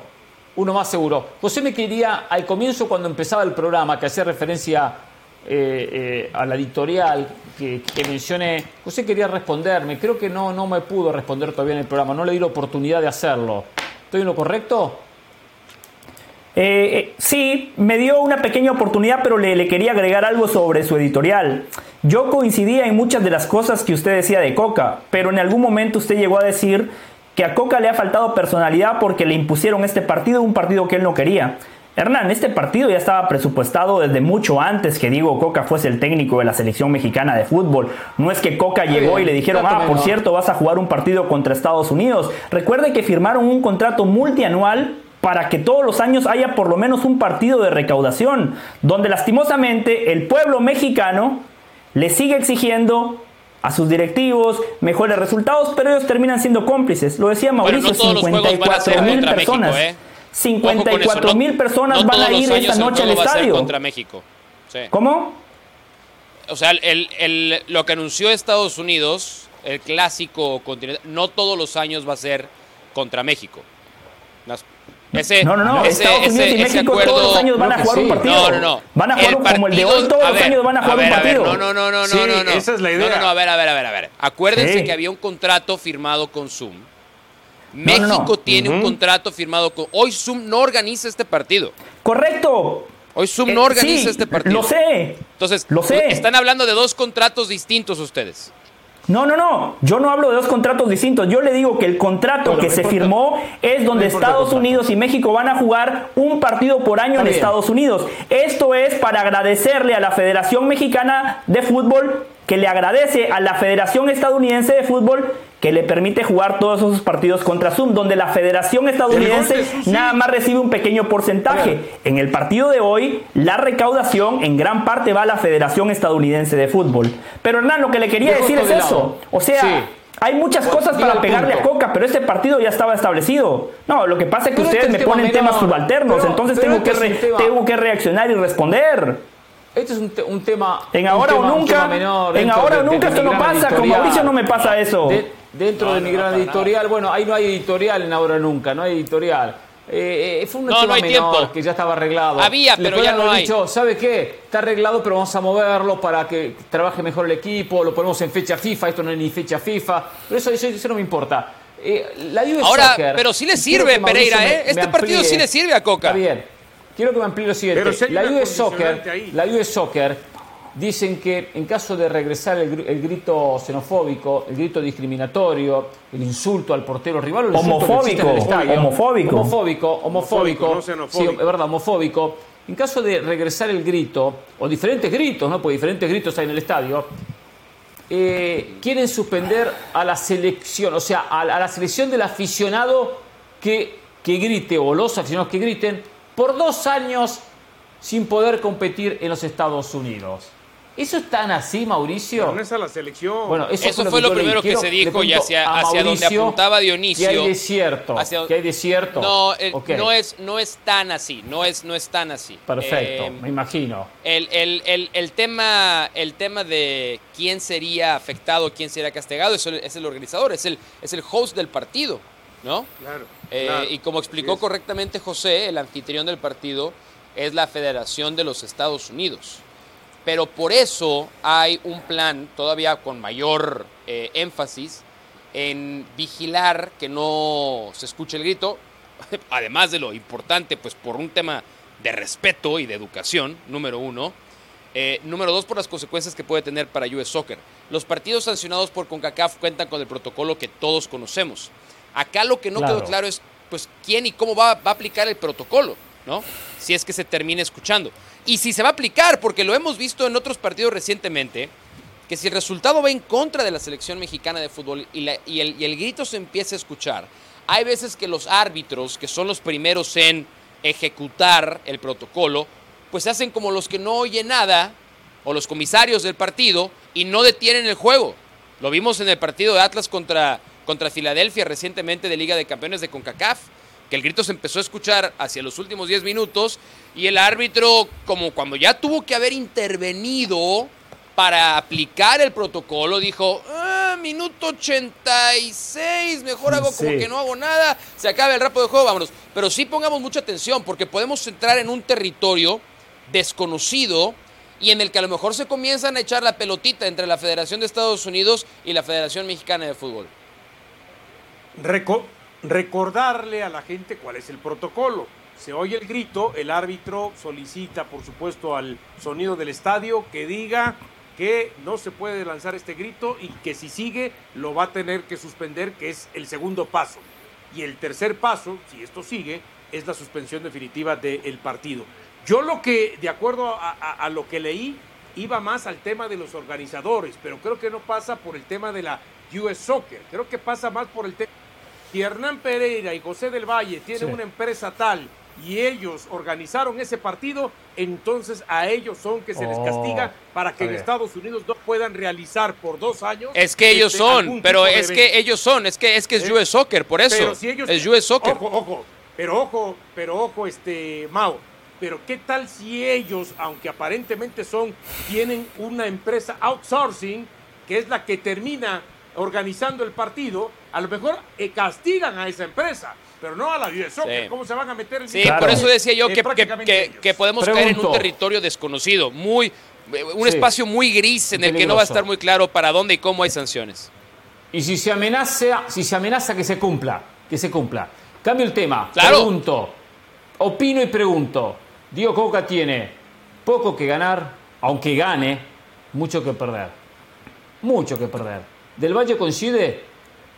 No, no coincido. Diego Cuca tiene mucho que ganar. Porque si hoy gana, el aficionado mexicano lo va a celebrar. En los últimos partidos Estados Unidos ha ganado. Si hoy Coca gana, gana confianza. Si hoy Coca gana, empieza a cambiar la percepción. Es más, yo creo que va a ganar. Esa es mi opinión también del partido. Estrada. Pienso que tiene mucho que ganar y también mucho que perder. Y mucho que ganar parte de lo que dijo José es un poco, al ser un, al ser un técnico impuesto, no elegido, pues no es bien visto ni por un sector de la prensa, ni por un gran sector de los aficionados y algunos directivos o dueños del fútbol mexicano tienen su duda. Si pierde, esto se va a arreciar la crítica en ese sentido. Pero si gana, será por supuesto para Coca algo de tranquilidad, que el aficionado le tenga confianza que la prensa no lo critique y que por supuesto el directivo que tenga duda como que empiece a creer un poco más en Diego. Mauricio. Eh, para mí, para mí lo único que tiene por ganar Diego Coca en este partido es tiempo. tiempo, de que no, no se escandalice por una derrota más, lo que pasará de aquí a, junio, primer, principios eh, de junio, cuando se juegue la semifinal de, junio. de Nations League. Porque si gana el partido, mediados de junio, gracias, porque si gana el partido, ¿qué vamos a decir? ¿Qué vamos a decir? Le ganó a la selección B de los Estados Unidos le ganó a un combinado de la MLS, no le ganó a la verdadera selección. Y tendremos razón, ah, tendremos razón. Entonces, para mí tiene, muy poco, muy poco por ganar. La Nations League le quita, dijeron que también fue una selección B, ¿se acuerdan?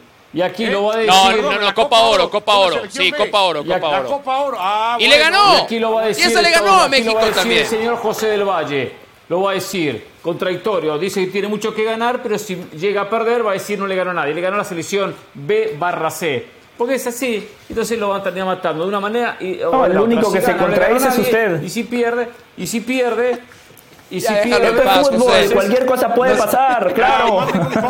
Manden un coach, por favor. Es hora que aprenda que esto es fútbol, ¿eh?